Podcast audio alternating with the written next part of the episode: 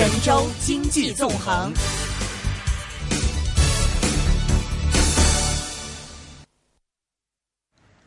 好了，A 股纵横，我们现在电话线上是请到了湘财证券策略分析师是朱礼旭先生，给我们点评一下 A 股的情况。朱先生您好，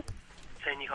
，OK，今天的这个 A 股又是创了年内的新高啊，怎么样的点评呢？呃，虽然说这个市场短期出现了一个反弹，但是我觉得从整个市场的这个反弹的一个结构来看的话，它跟之前的这个反弹应该有一个明显的一个不同。啊，呃，这个不同的话，主要表现为就是一个创业板的话，一个领涨大盘，创业板的话也是创出了近五个月以来的一个新高。嗯，同时我们可以看到，这个权重股的话，在涨幅上已经是明显的一个落后。这一点的话，也跟之前这波以煤炭、有色、地产这个上涨领涨的这一点的一个市场的风格是明显的一个不同。嗯哼，这说明什么呢？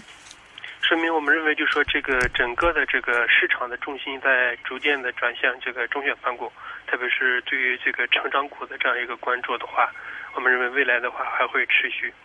为什么呢？又转向成长股了？好像这蓝筹还没高兴一段时间，又回到成长股了。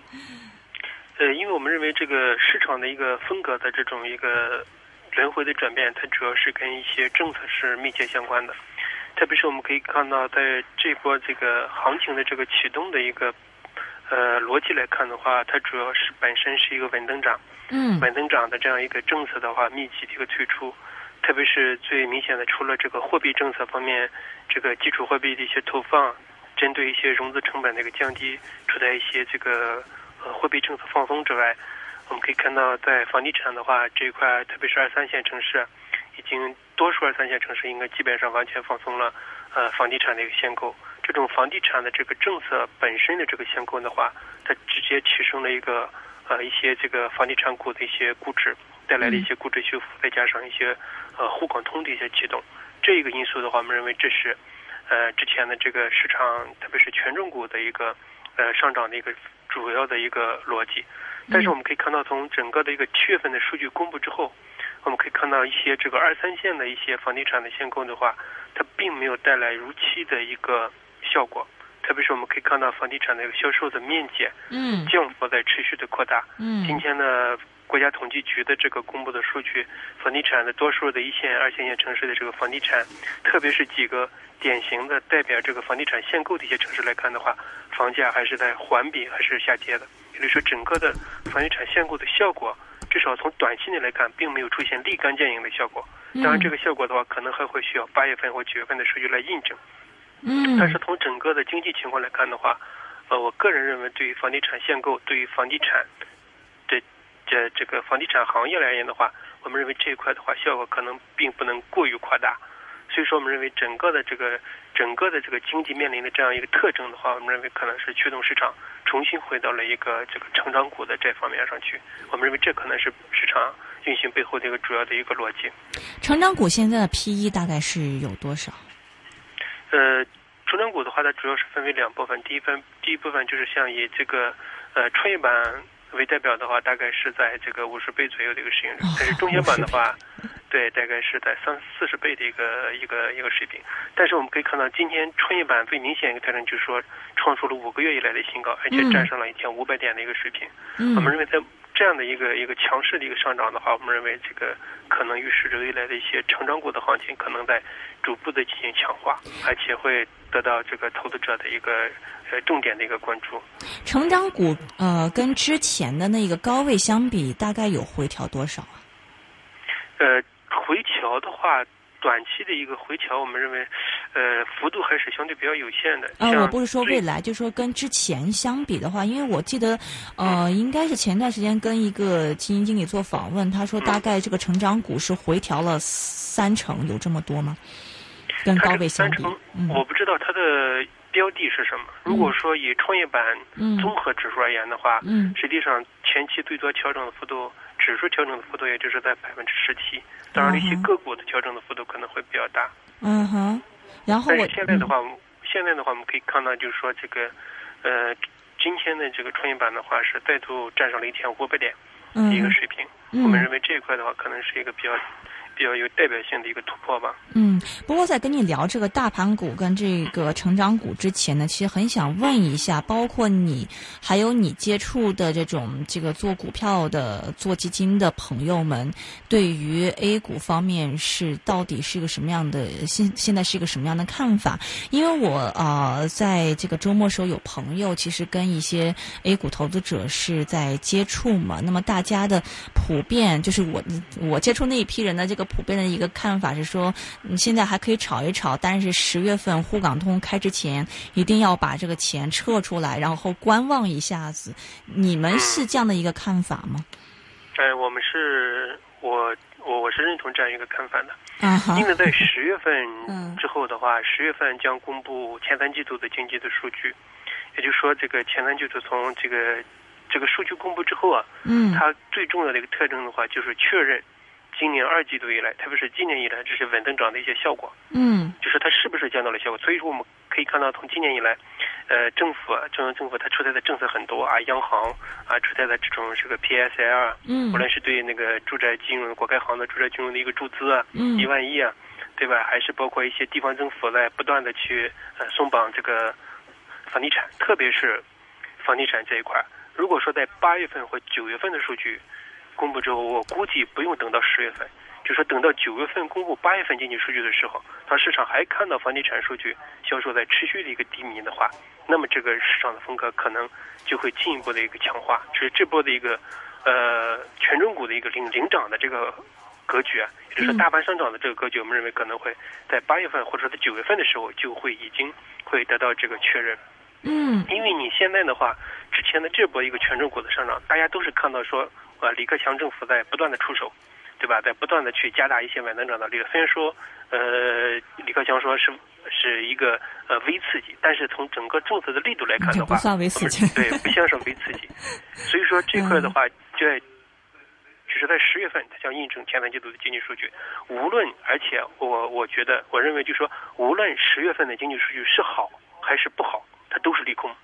因为你如果说，如果说这个是就是前三季度经济数据好的话，那你未来的话稳增长的目标可能会实现了，市场可能会预期就是说你这个稳增长它这个就说未来的话空间会力度会减弱，这样的话它对市场也是一个利空。但是如果数据不好的话，那你这就说明之前的稳增长的话，这些政策并没有取得效果。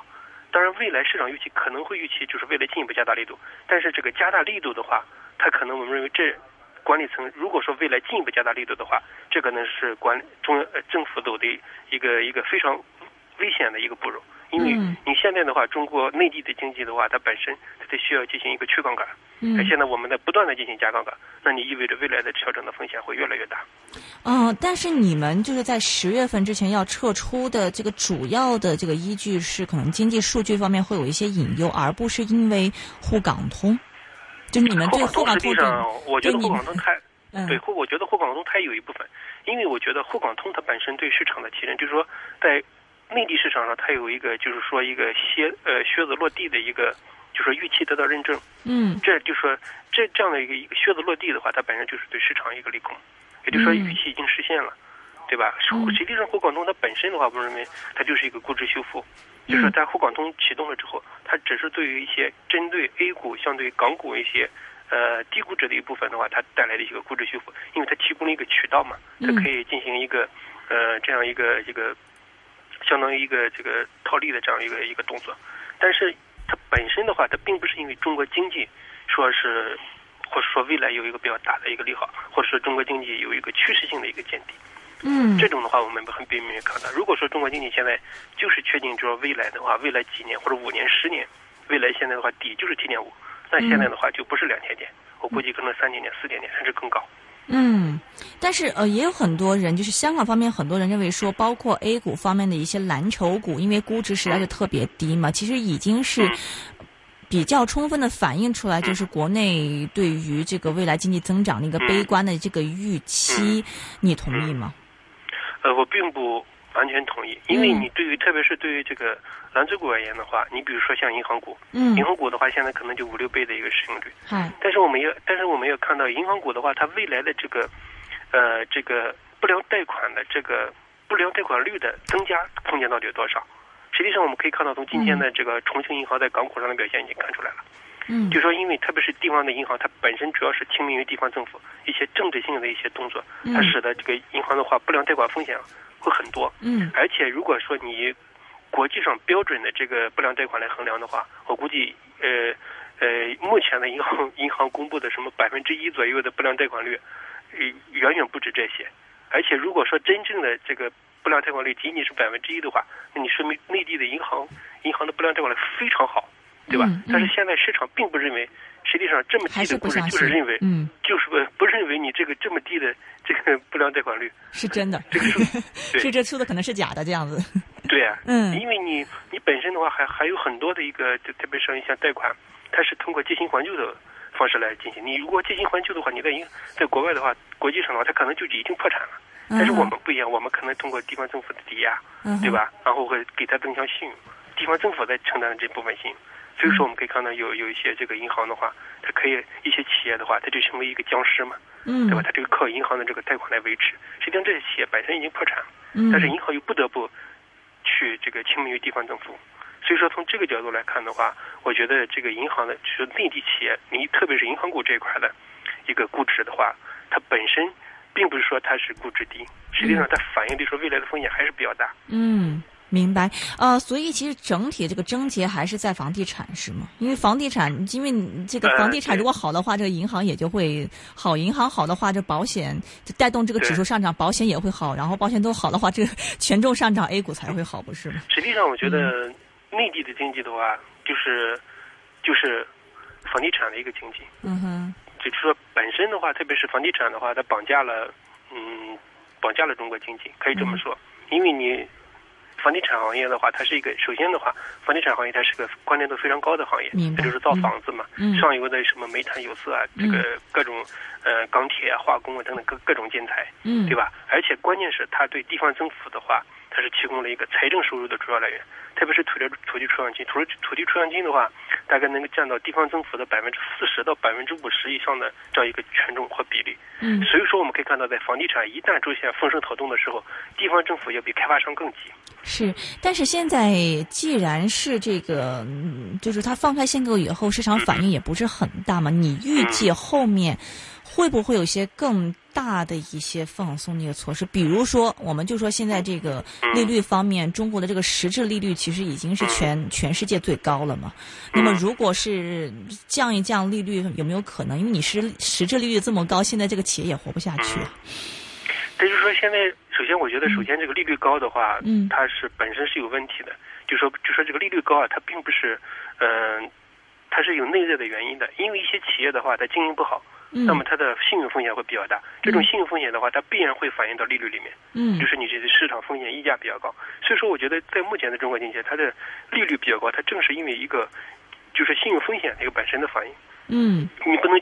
简简单的去看这个利率高高低的一个问题。嗯，另外一方面的话，就说你刚才提到这个呃房地产的这样一个一个问题，房地产的话，我们认为这个实际上它本身的这个调整啊，特别是经过零八年几次透支、几次放风。之后啊，应该说透支了很大很透支了很多未来的一些需求。那么你房地产的话，从整个经济趋势的来看的话，它必然进行一个去杠杆的一个调整，是市场要进行一个出清。但是如果说管理层在这个时候进一步去加杠杆的话，那你我觉得未来的话，中国经济我觉得可能就是只有死路一条。嗯哼，明白。另外的话，就是说到这个成长股了，因为我之前访问一些基金经理，是认为可能四五十倍就是一个成长股的合理估值，你同意吗？呃，我觉得四五十倍的话，因为现在我们在内地的话，它对于这个成长股的估值啊，嗯，有时候我觉得可能会更高。因为为什么这么说？大家都看到的未来的一个成长性，你比如说现在是百分之十，它未来的话空间的话，比如说增长到百分之三十、四十、五十，那么市场的话，它就愿意给它一个呃比较高的这样一个估值的一个溢价。嗯，实际上成长股的，而且而且更多一点的话，就是这个成长股它本身代表着内地经济转型的一个方向。虽然说它现在整个的占经济的比重比较低，实际上这么高的估值正是给予了它对。新兴产业的一些，包括成长股未来的一个一个比较好的一个预期，因为你整个内地的经济总量非常之大，现在的话已经是第二大经济体。如果说你这未来的话，哪怕就是有个非常几个比重的一个提升的话，它都意味着这个未来的成长股的空间是非常巨大的。大家都看到一个空间，而且另外一点的话，大家可以实际上应该四五十倍，我觉得用用用绝对的估值，然后去进行一个衡量。大家可以看以前的这个互联网泡沫时期，互联网泡沫都是上百倍、上千倍的估值都有。实际上我们可以看到，上千倍的估值，如果说你去呃平移下来的话，实际上估值还也不是很高，对吧？嗯。所以说，因为现在我们可以看到互联网对全球经济，特别是对内地经济的一些带动的作用、一些影响非常之大，对吧？像腾讯也诞诞生出这么。呃，多的一些牛股，对吧？所以说，我觉得，呃，成长股不能用绝对的像四五十倍这样一个绝对的估值，然后来进行衡量。我们要考虑它未来的一个成长性以及未来的一个趋势。这就是为什么内地的市场愿意对成长股给予一个更高估值的一个原因。所以总体而言，A 股方面，你认为，嗯，现在基本上这个操作策略还是去投资成长股？我觉得还是重点关注成长股。从二级市场来看的话。关注一些成长股。另外一方面的话，我觉得，呃，就是说从比较稳健的一些投资者的话，无论是这个香港或者内地的投资者，如果不知道怎么去投资二级市场的话，你去可以去打新股嘛。打新股我觉得还是非常重要的一个一个一个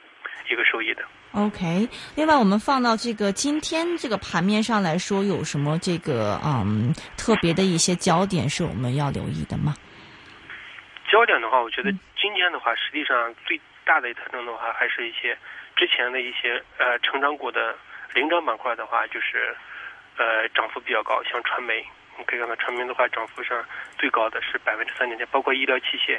医疗器械板块的话也是涨幅比较高的。就是医疗器械的话，它未来的跟内地的一些养老，因为内地的话这个这个老龄人口的比重在不断的一个提高，对对未来的一些再加上这个民营医院的医院新的医改。都对这个医疗器械的话带来一个比较大的一个推升，所以大家都基于这个呃基于这样一些板块非常高的一个估值，包括一些网络安全的包括通讯板块，这都是呃非常强势的一些板块。嗯，但这些板块的话，后续还是有继续追入的空间吗？